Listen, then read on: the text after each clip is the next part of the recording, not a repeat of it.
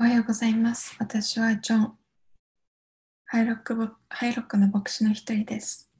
これから2週間は私が神様の裁きについてお話しします。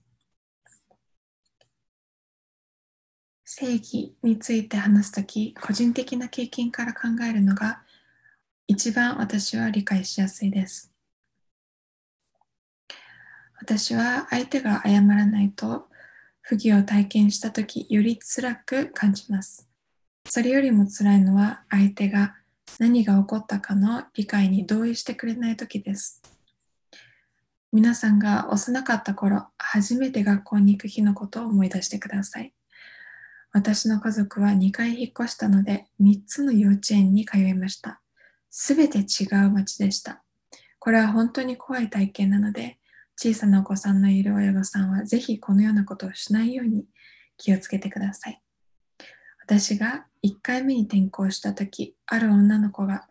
私が途中から転校転校してきたからか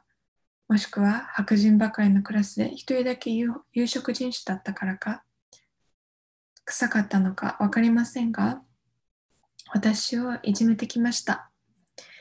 私にはお気に入りの消防車のおもちゃがあったのですが、休み時間になると、その消防車のおもちゃを彼女が先に取るようになりました。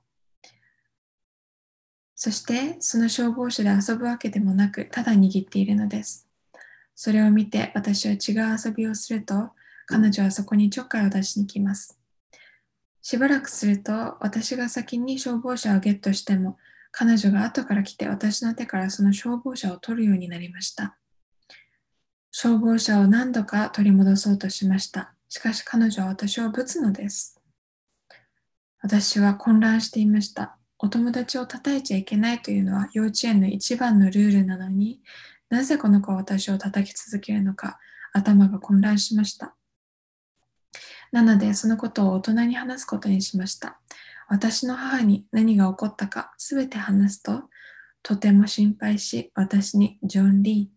ー、もしその子がまたあなたを叩いたら、あなたも叩き返しなさい。2倍の強さでね、と言いました。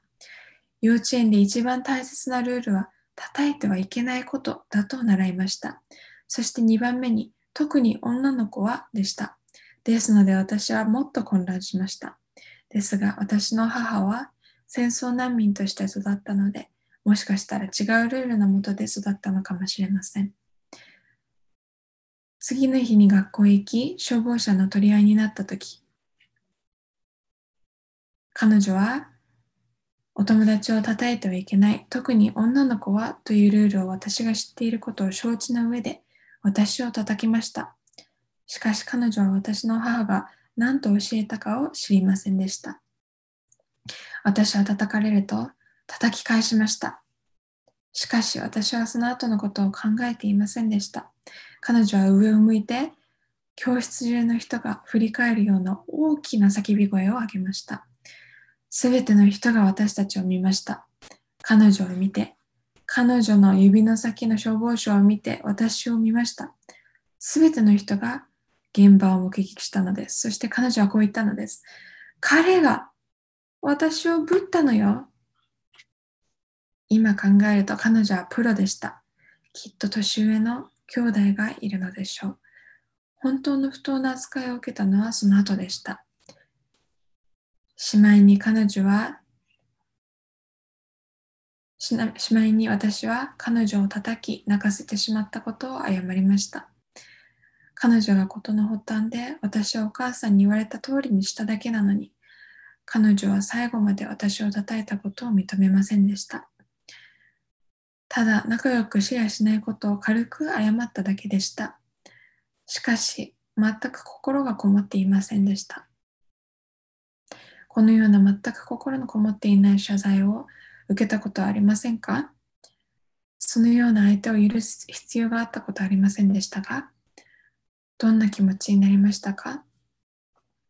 自分は間違ったことをしていないと思いながらも意味なく謝罪することはあまりにも多く起こるので、アンアポロジー、アポロジーという名前がついているほどです。私は何も悪いことをしていないけど、あなたがあまりにも繊細なので傷つけちゃったみたいね。ごめんね。私にはそう見えないけど、もし何か不適切なことをしたならごめんね。何かが、ま、何か誰かが間違えちゃったみたい。私も少し間違えて、あなたも少し間違えて、どっちが悪いわけでもないよね。そのような心からの謝罪ではない謝罪、心からの謝罪なくして何が悪かったのか認めることなくして、どうして和解、また正義の恵みの希望を見出すことができるでしょうか今、謝罪と悔い改めについて考える時間を持ちましょう。まず、謝罪がないと前に進めないような人間関係を体験したことはありますか？なぜその謝罪は難しかったのでしょうか？次に、周りの人は、あなたは謝るのが早いと言いますか？あなたにとって謝ることが難しい、もしくは簡単なのはなぜでしょう？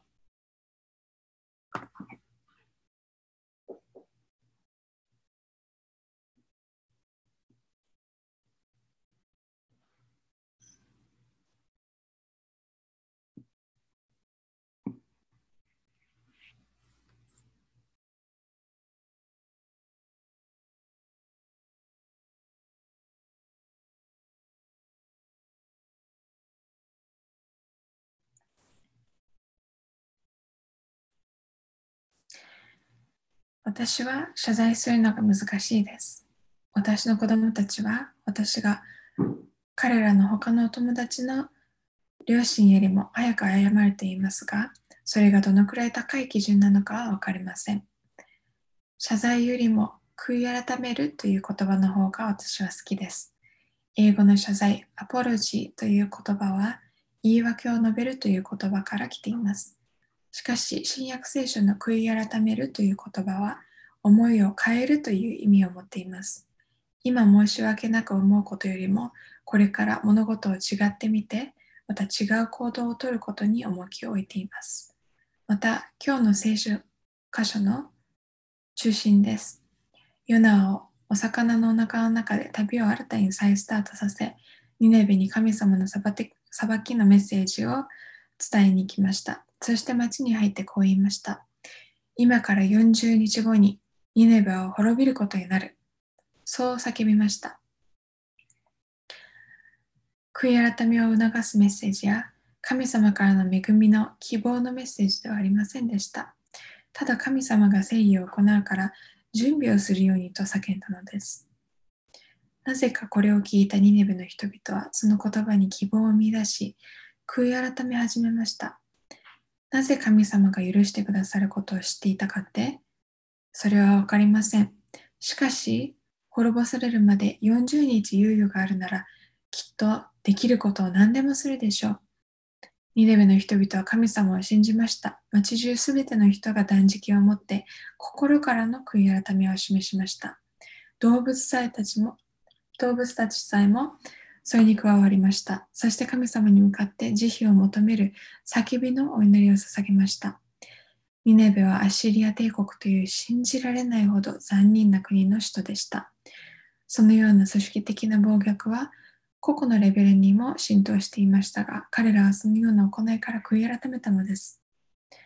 もしかすると神様は私を生かそう生かそうと決め、怒りを鎮めて滅ぼさないでくださるかもしれないから、そういう希望を持ってこのように行いました。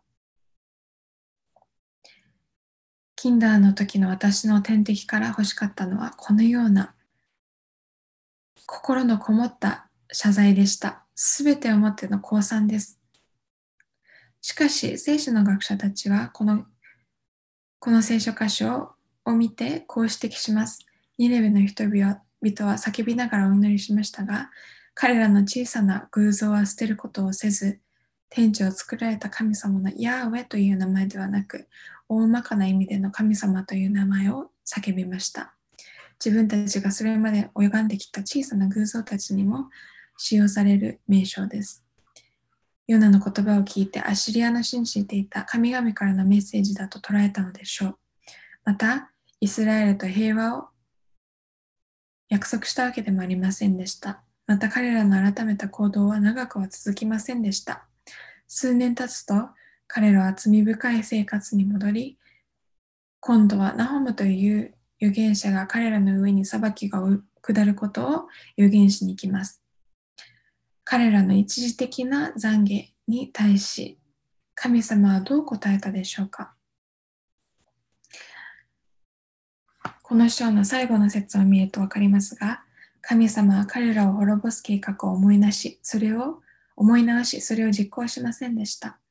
神様は彼らが悪の道から離れたことを見て、恵みを施したのです。一時的なのにもかかわらず、彼らの悔い改めを尊びました。しかし、不公平ではありませんか？それのどこが正義なのでしょう？彼らは確かに全てをもって悔い改めましたが、欠点だらけです。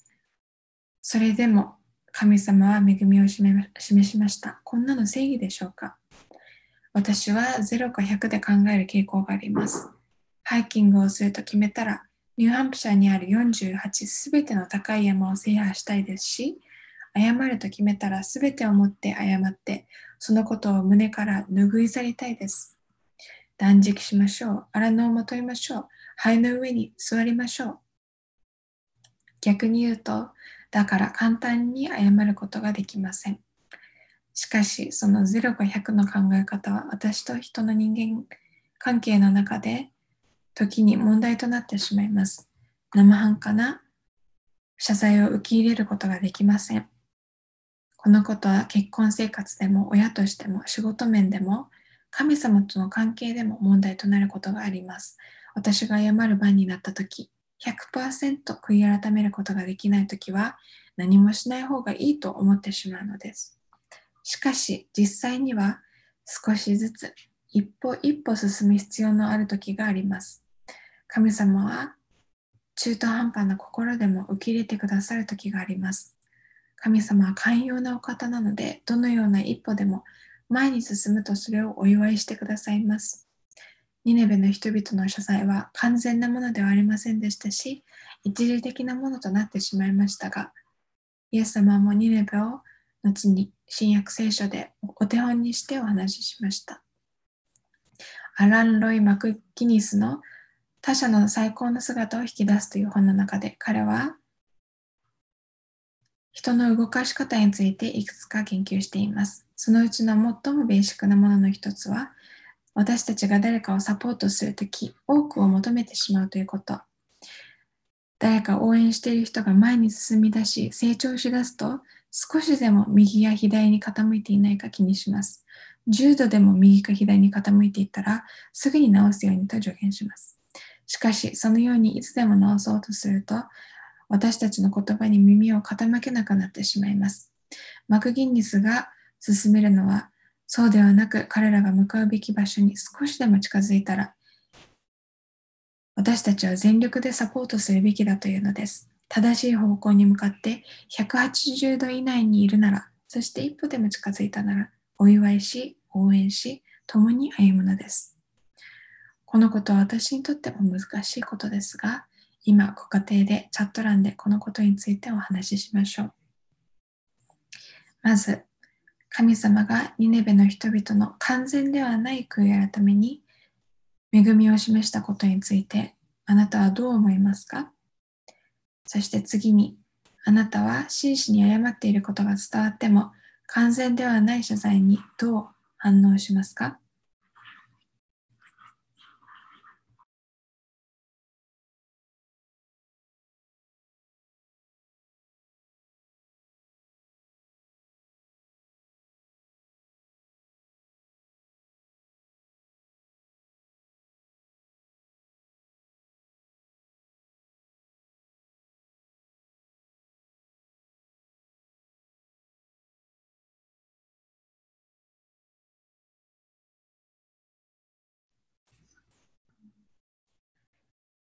私と同じような考え方をする人は中途半端な謝罪を受け入れがたいでしょう。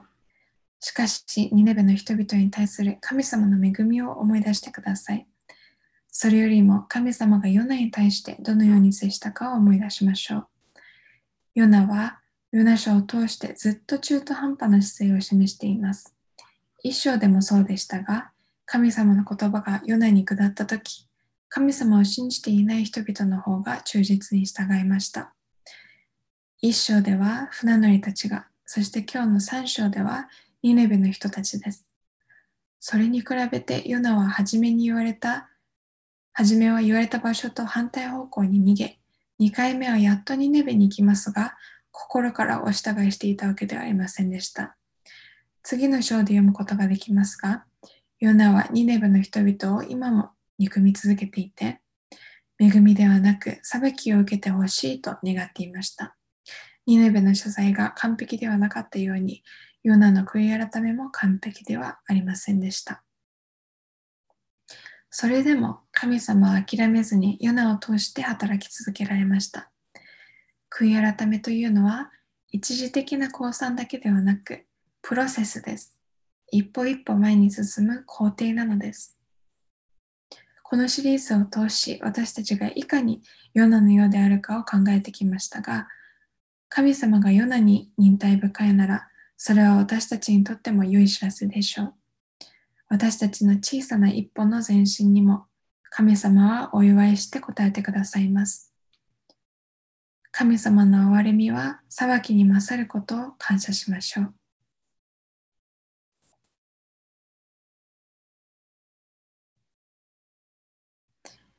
そして今度はペテロについて考えてみましょう。神様の忍耐深い恵みを見ることができます。ペテロはイエス様が十字架にかかる前、何があっても私だけはイエス様を見捨てませんと言いました。イエス様が裁判にかけられていたその時、恐れからペテロはイエス様との関わりを3度も否定してしまったのです。教師とお弟子さんの間の関係でありながら、これは許されざる罪です。しかし、イエス様はペテロに関係の修復のチャンスを与えられます。イエス様が死から復活された後、ペテロに、ペテロ、あなたは私を愛するか？と聞き、ペテロは、私があなたを愛していることはあなたもご存知ですと答えました。イエス様がペテロに私を愛するかと聞かれた愛という言葉は、アガペと言って、神様が私たちに示す神聖な無条件の愛です。しかし、ペテロが返答するために使った愛という言葉は、フィレオといって、私たちが友人に使うような愛を示す言葉です。イエス様がペテロに対し、私を愛するか、私を無条件に愛するかという質問に、ペテロは、私があなたを兄弟を愛するように、友人を愛するように愛していることはあなたもご存知ですと答えたのです。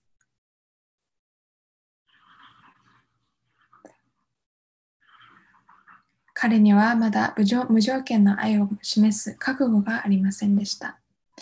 イエス様はペテロに私を愛するかともう2回聞きます。そして3回目はイエス様も無条件の愛であるアガペではなく友人たちの間で使うフィレオの愛で愛しているかと聞きました。イエス様はペテロが今いる場所、今持っている心の状況を受け入れられました。ペテロは3度聞かれてとても悲しみました。それは3度イエス様を否定したことを思い起こしたからでしょう。しかし、それまのそれぞれの否定を愛で上書きするチャンスをイエス様を与えて、今ペテロのいる状態のまま彼を受け入れられました。私たちが個人的な罪や私たちの住んでいる場所の政府や社会の組織的罪を悔い改めるとき、神様の忍耐深さを思い起こしましょう。神様がニネベに示された忍耐、ヨナに、ペテロに、また私たちに示された忍耐を思い起こし、私たちもお互いに忍耐深く接しましょう。私はここ数週間、愛する人々と神様や政治や人種差別問題について大切な深い会話をいくつか持ち、時にはとてもイライラしてしまうことや、心の痛む言葉もありました。しかしそのような時に私を導き、励ました聖書箇所をお分かちしたいと思います。第2テモテの2章24節から26節クリスチャンは争ってはなりません。過ちを犯している人を優しく忍耐を持って正すことができるようになりなさい。真理に逆らう人たちを謙虚な心で教えさ教え諭しなさい。穏やかに思いやりを持って話せば、神の助けによってその人は間違った考え方を改め、真理を悟るかもしれません。そうして目覚めた人たちは、罪の奴隷として思うままに操る悪魔の縄から逃れ、神様の御心に従うようになるでしょう。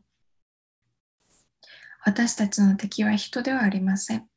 私たちが敵だと思うような人は、本当の敵である悪魔によって捉えられている人です。とても愛し、尊敬している人と私は週末に話しているとき、彼は政府の陰謀説について終わることなく語り始めました。聞いていてイライラしてしまったり、怒りがこみ上げてくる瞬間もありましたが、彼が耳を傾けているのは彼の信頼している情報源だけで、その情報源は過激派の評論家たちが話すラジオです。私が何と言ったところで失望的な口論になって終わってしまうでしょう。そうして話している間に私は心の中で短くお祈りしました。すると、この人自身が私の敵ではなく、彼は敵に捉えられているだけだと気づかされたので、陰謀説について反論するのではなく、話題を変えました。彼から学んだ愛と敬意、そして彼から学んだことの重要さについて話しました。そして学んだ中で一番大きなことは、誰もいじめてはいけないこと、弱い者の味方となること、あまりにも感銘して私の最初の子供に人を守るという意味の名前を付けたことをお分かちしました。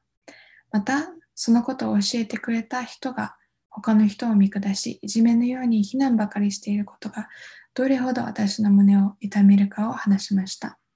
すると、会話がシフトしました。2倍の強さで叩き返すのではなく、新しい肯定的な方法で返答すると、会話が柔らかくなったのです。